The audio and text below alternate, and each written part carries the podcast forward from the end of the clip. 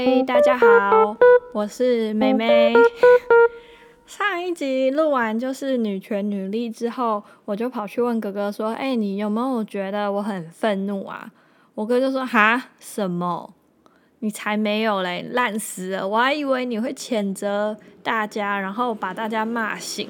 你讲那些根本就是委曲求全之后安慰自己，然后说下一次怎么样解决会更好而已，根本没有为权力发声，好吗？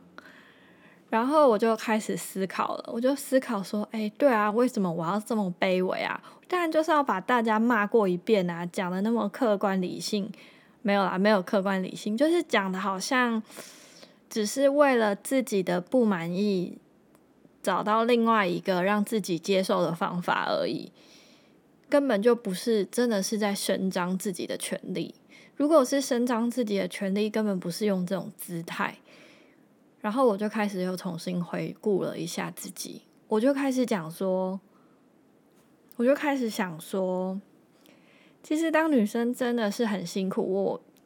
之所以会去问哥哥说会不会很愤怒，是因为我害怕自己的偏见导致其他女生就一起被套入了，嗯，就像怨妇一样，或者是不理性的标签，这是非常容易的。我就进一步的去回想，在身边是否有哪一些女性的典范是让我觉得非常幸福、敬佩、仰望的。而且同时，他也可以与男性对抗。在这边，我想到三个人。第一个，我觉得是 Michelle Obama 蜜雪儿，然后二则是芬兰总理 Sona Marin 萨娜马林。第三个则是我们现在台湾的女总统，首位女总统蔡英文女士。如果从我的观点来看的话，其实我个人会觉得。他们三位都是一种非常理性、沉稳的象征。那在女性的演化生理学来讲的话，在女生的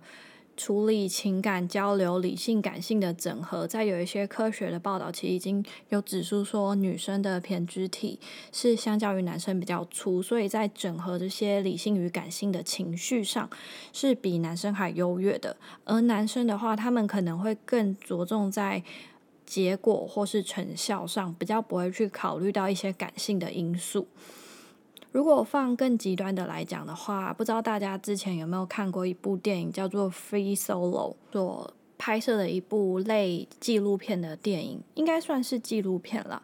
然后它的中文叫做《赤手登峰》，它里面讲述的是一个就是喜欢徒手攀岩的一个男子。所谓徒手攀岩，就是。他没有用任何的装备，是整个人就是只身在那边爬。如果发生什么意外，就可能人就拜拜了那一种。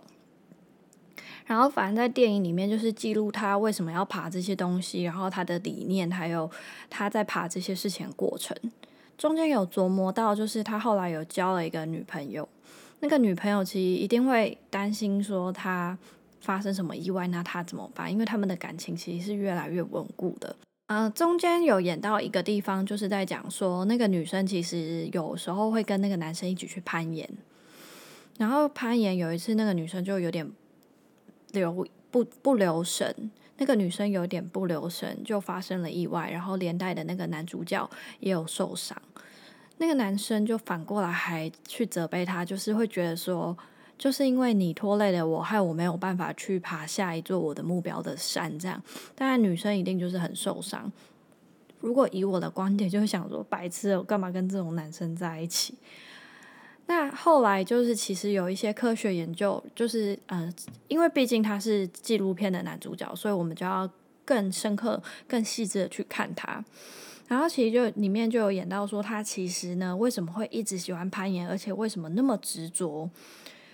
就是因为他的大脑的杏仁核是异于常人的，是几乎没有什么活动，就是没有什么活化。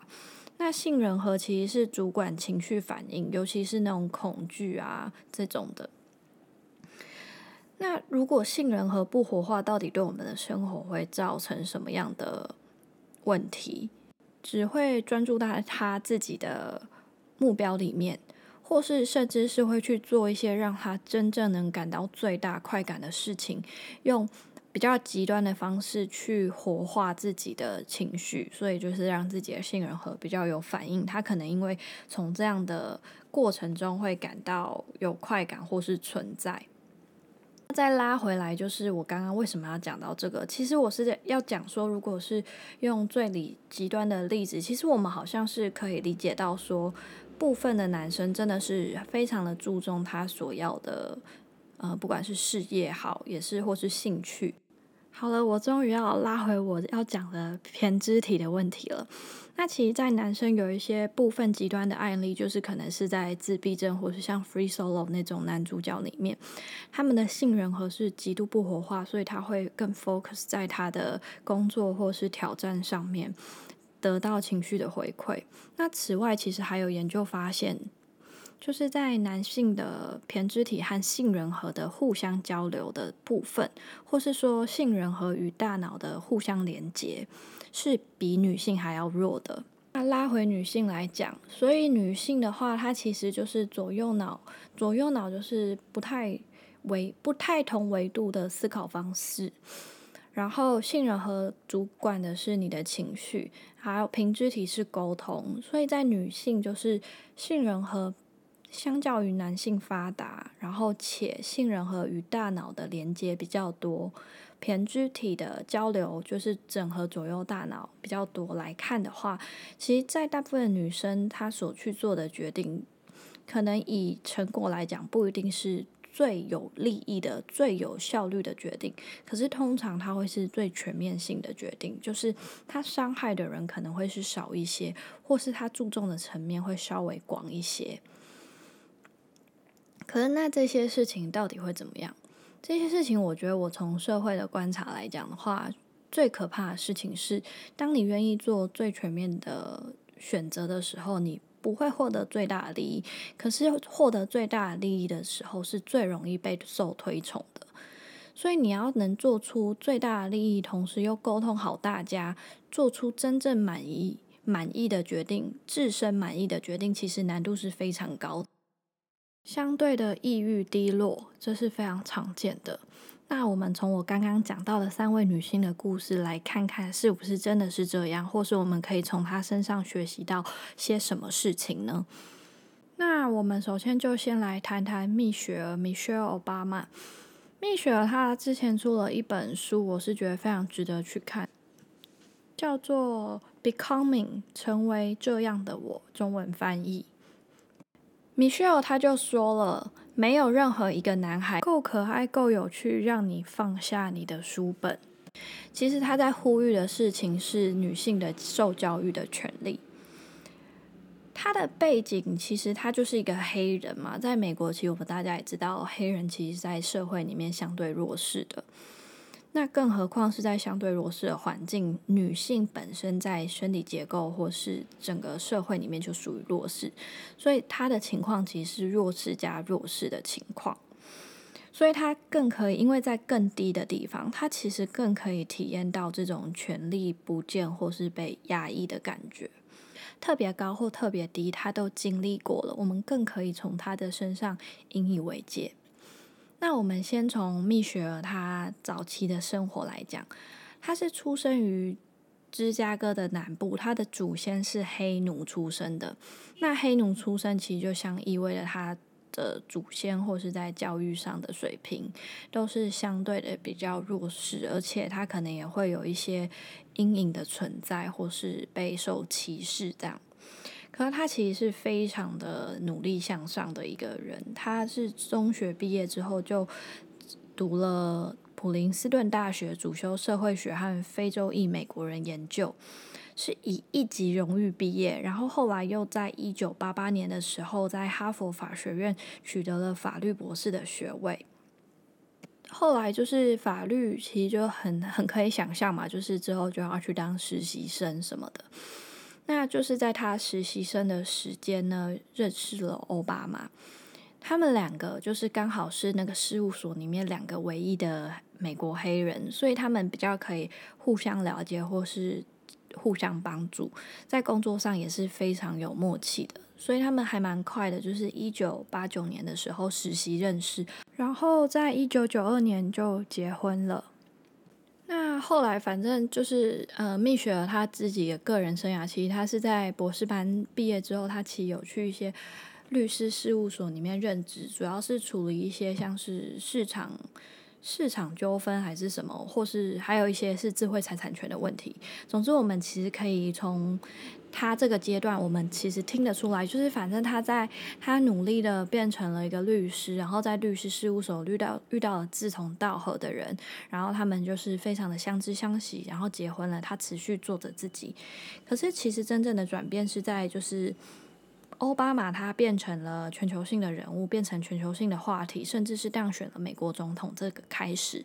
其实就开始会有一些杂志就会去访问说，奥巴马的太太到底是。一个怎么样的人，甚至有一些杂志是拿他跟贾桂尼甘乃迪、贾桂林甘乃迪，就是以前其他的美国总统的太太去做比较，然后开始可能从各大的新闻媒体会去看看蜜雪儿的衣品啊，或是呃谈吐、学历背景等等的，然后看看说他是不是一个得体的贤内助。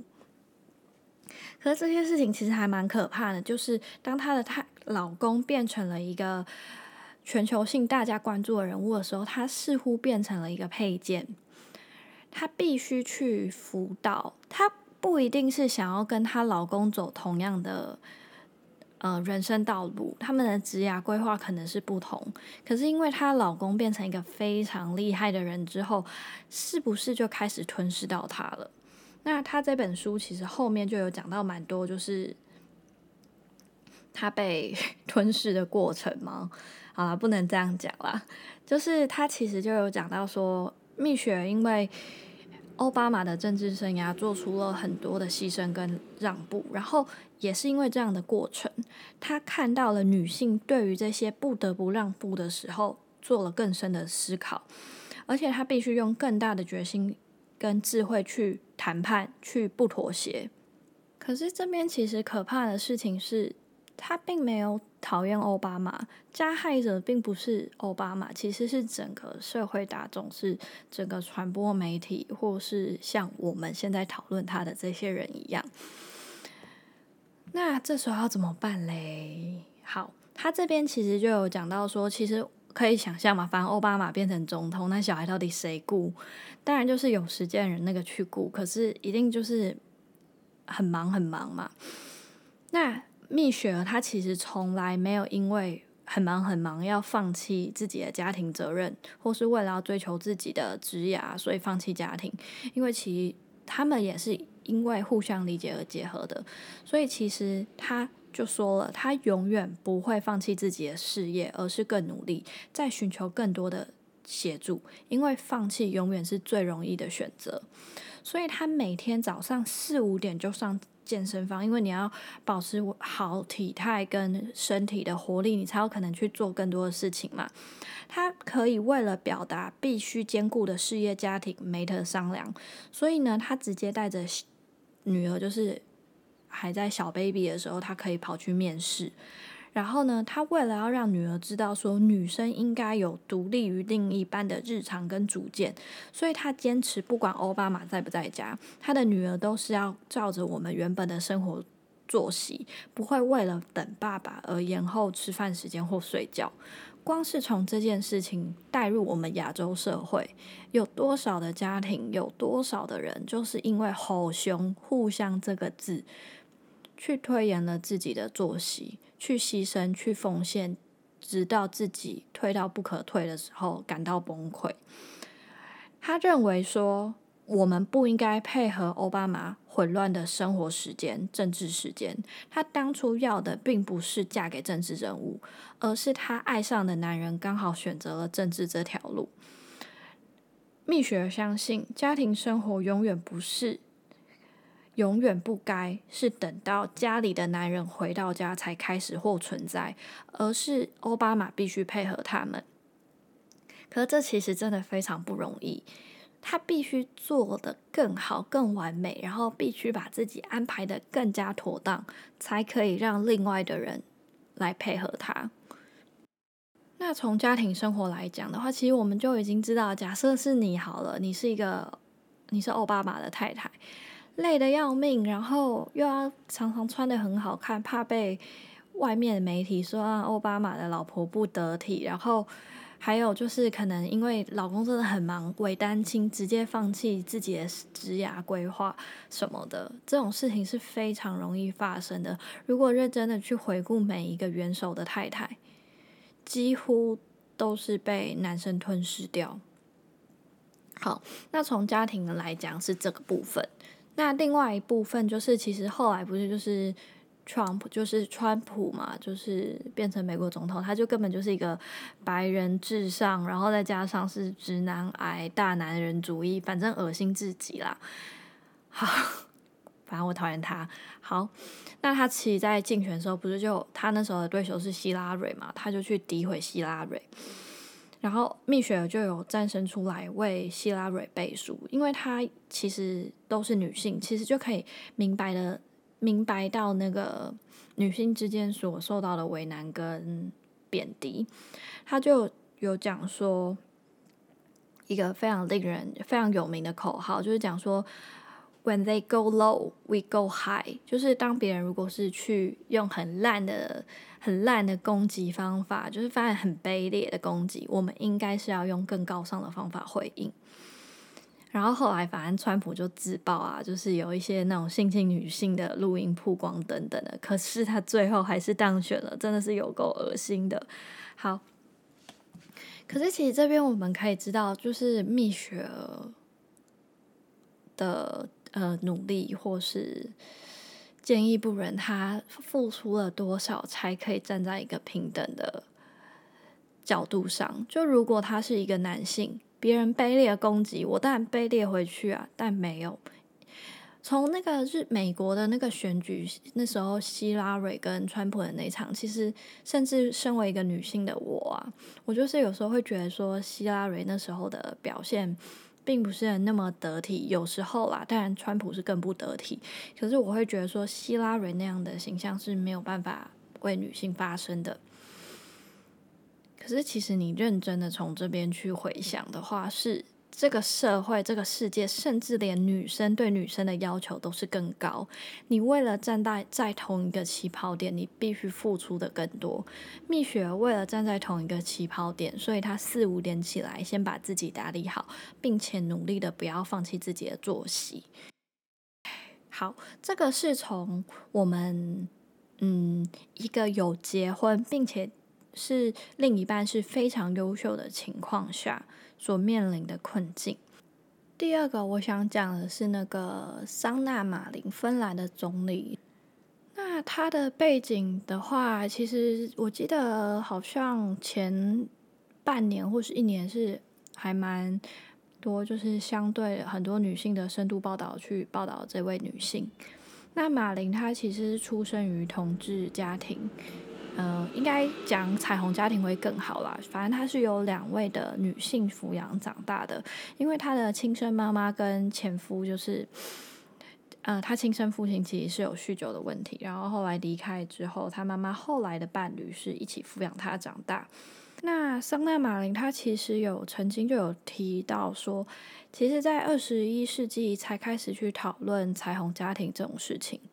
那沉默其实通常是最难的事情，没有办法公开的讨论自己的家庭，会造成一种无形的压力，所以他们的家庭常常不会被视为一个真正的家庭。可是如果就是从我们女生现在的角度来讲的话，其实超厉害的，就是两个女生抚养出一个那么厉害的女生，明明就是值得被赞扬赞颂的。那他其实他的出生就是呃父母离离婚之后就是跟同性伴侣，然后那个父亲是有长期酗酒问题。那因为母亲的经济状况其实并不是那么的宽裕，他在十五岁的时候就为了分担家计有去外面打工。那他凭着就是芬兰的社会福利机制，半工半读完成了大学学业，并且成为家族中唯一一个拥有大学文凭的知识分子。其实这样听起来也是一个非常刻苦励志的，呃，刻苦励志的故事嘛。可是其实我们要更细微来看的话，是说女性其实在一个刻苦环境又坚毅起来之后，努力爬上，是真的是非常不容易的。那目前马林的话，她是抚有抚养有一个女儿叫艾玛。而她跟先生其实是呃爱情长跑了十六年，并没有结婚，直到了二零二零年的呃八月一号，甚至台湾最近新闻才慢慢的出现。才开始才结婚，然后其实非常低调，也没有大肆宣扬，是在结婚之后才跟媒体讲到这件事情。那从他的角度，其实我并没有得到多太多他的资料，可能他或许 十年、二十年后，他如果出了个人专辑，我会去看啦。那我目前获取到的知识，其实都是一些呃杂志的访问而已，那从他这个部分来讲的话，其实我唯一一个想要跟大家去讲，跟我自己非常敬佩的地方是，她跟她的现在现在的丈夫交往了十六年，可是她其实一直都是没有结婚，甚至生了小孩也没有去结婚这件事情。从亚洲社会来讲，甚至他是一个高位的人来讲，我是觉得非常的 impress，就是。嗯，他给我的震撼度，我觉得非常好，也是一个很有趣的观点。如果一个有年轻有为的男性政治家，然后他生了一个女儿，他没有去结婚。他可能会被社会舆论说他不负责任或是什么，但相对女性这个部分的话，好像不会有套上这样的关系。可是这也是两个极端的案例，就是男性跟女性对于女性的要求，会不会是因为他真的结婚了之后，他容易成为附属品，所以不结婚？虽然在欧洲社会我并不是那么了解，可是我自己从台湾的角度来去思考，甚至我们去看一些台湾女性的政治家，像蔡英文总统，她是没有结婚的，然后陈菊也没有结婚嘛，吕秀莲也没有结婚。我目前想到的就这几个啦。然后我是想要跟大家讲的事情是，会不会这是一个双重标准，或是一个奇怪的事情？哈，我到底在讲什么？好，不是啊，我是想要讲说，其实我们从我刚刚第一个蜜雪奥巴马的故事，我们可以看到说，他必须更努力才能跟男生一样，然后才不被物化。即便其实老实说，他现在还是会被说是呃前奥巴马总统的夫人等等的这样啦。好，不是，我是想要跟大家讲的事情是说，女生好像走入了家庭或是。嗯，跟别人结婚就很容易成为附属品，甚至从政治人物的角度来看的话，是不是因为有伴侣的女性是处境更加艰难的？为了要贯彻自己的理念跟思想，可以有效的被传达，跟甚至是被实践，她必须去牺牲自己的婚姻？问号，这是一个很大的问题。然后，如果从其他国家的总理，我想想看有谁，像朴槿惠，韩国就是后来就是闹的风很很多风波的那个朴槿惠，他他给人的感觉其实也是非常的坚定冷静的感觉，甚至他在韩国媒体其实有人笑称他是叫做冰公主。好啦，拉回来结不结婚？呃，反正芬兰总理现在结婚了，我们恭喜他。然后他也没有因为结婚而被物化，或是因为结婚就是闹得满城风波之类的。嗯，这边其实我是想要探讨说，就是这些女性女力的抉择，是不是其实伴随的相对的风险，相较于男生，其实通常如果是去结婚生子，其实会给别人更安定的感觉。所以这个部分，呃，我是还没有想出答案。但如果有想出来，或是可以，呃，很有逻辑性的去讲述原因，讲述为什么是这样选择的话，希望大家可以跟我一起讨论。好，那第三个就是要讲我们的蔡英文总统了。我真的很喜欢蔡英文总统。蔡英文总统应该是我人生的偶像之类的吧。先不管他在政治上的所作所为，虽然他政治上的所作所为，其实我也是还蛮跟他站在同一个立场，是支持的态度。好，但是不要管他所作所为，因为其实以我的观点，就是一个没有太认真参与政治，虽然有自己政治立场的人来讲，其实政治的事情是真的非常难解决。可是以他的为人处事，其实会让我觉得。他是更愿意去处理事情，不会用一些大话，或是用一些哈的那种哈，就是吓别人的那种方法来去瞧事情。政治的话，其实我觉得就像是这种那种角力战啊，所以其实不予置评啦。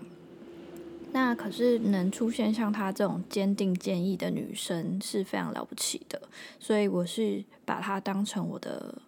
icon。好，那蔡英文的话就一定要先讲到她以前早期的一些，呃。不知道大家有没有看过他以前早期的一些资讯影片，其实是非常呛辣的。他甚至被称为“白玫瑰”，就是有刺，你知道？然后明明就是看起来白白、干干净净、很斯文的样子，可是其实是不输人的。好，那我这边其实来播放一下他部分的一些影片，让大家了解一下他到底有多呛辣。带你来看。你这么把全国人民绑起来，然后跟跟你传传的每一个话送吗？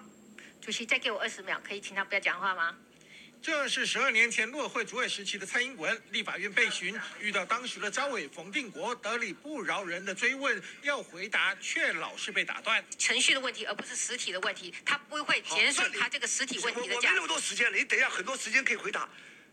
那你搞这两个议题在这个时候投给，为什么一定要绑总统？换句话说，你就是要跟总统搞在一起。冯定国甚至逼问蔡英文表态，到底是不是中华民国陆会主委，却反被蔡英文江一军来个反质询。中华民国什么时候建立的？你还问我？对对啊，制宪是什么时候呢？啊？中华民国制宪是什么时候呢？民国三十四年啊。对，那这就是新的国家吗？你很会辩论的。你是到立法院来是抱着辩论的心态来，还是来接受立委咨询的心态？我是来接受立委的指教的啊。好，那我们就回来。其实我们刚刚那边其实是十二年前，就是蔡英文总统还在陆委会担任，蔡英文总统还在陆委会担任呃陆委会主委的时候，被立委冯定国质询的影片。其实跟现在相比的蔡英文总统的发言模式，虽然位置也是不一样，可是我觉得女生好像就是会经历一些阶段，就是一开始她其实会有一点呃被说得理不饶人，因为其实她很多事情想要做，可是社会对她的呃要求或是整个很容易帮他乱贴标签。就是当你这样是去咨询别人问题，你想要解决问题的时候，会被说咄咄逼人，你让我的压力很大。甚至冯定国这种，就是我个人是觉得他是有点那种大男人直男癌，然后又很白痴的那种，一下子讲什么话送，然后一下子说跟总统搞在一起，然后最后就是讲不赢，然后还说你是到立法院抱着辩论的心态吗？哦，听了这种就很讨厌。没有，可是我拉回来，就是其实我是想要讲的是，多少的女生就是为了为自己而发声，但是因为保持着不够理性的态度，被贴上咄咄逼人，被贴憋上就是好辩的这种标签。所以啊，这个真的是很难讲啊，就是唉。很辛苦，可是我可以看到说，蔡英文总统他现在在更高的位置了。然后他最近好多次的对国民的发言，或是对国外的发言，我觉得都是非常坚定、温柔，而且是有力量的。所以以我来讲，我会希望说，即便在现在的社会，我自己也不是那么的满意。或许不管是男性、女性，对社会总有一些不满。可是，在不满的同时，一直去提升自己，让自己变成一个更有影响力的。虽然这并不公平，可是呢，这是一个过程。或许在未来的十年、二十年，大家的女生的 icon 再也不会是那些嫁入豪门，或是那些什么白雪公主啊、灰姑娘那种很恶心的故事。其实那以前是鬼故事，好吗？好，不要就是都是迪士尼包装的啦，讨厌。但后来迪士尼出的那个《冰雪奇缘二》，我是觉得比较符合现代的价值观，这也是值得赞赏的部分。就是嗯，我希望说这是一个历程，我也深深明白这是一个历程。如果在十年、二十年后，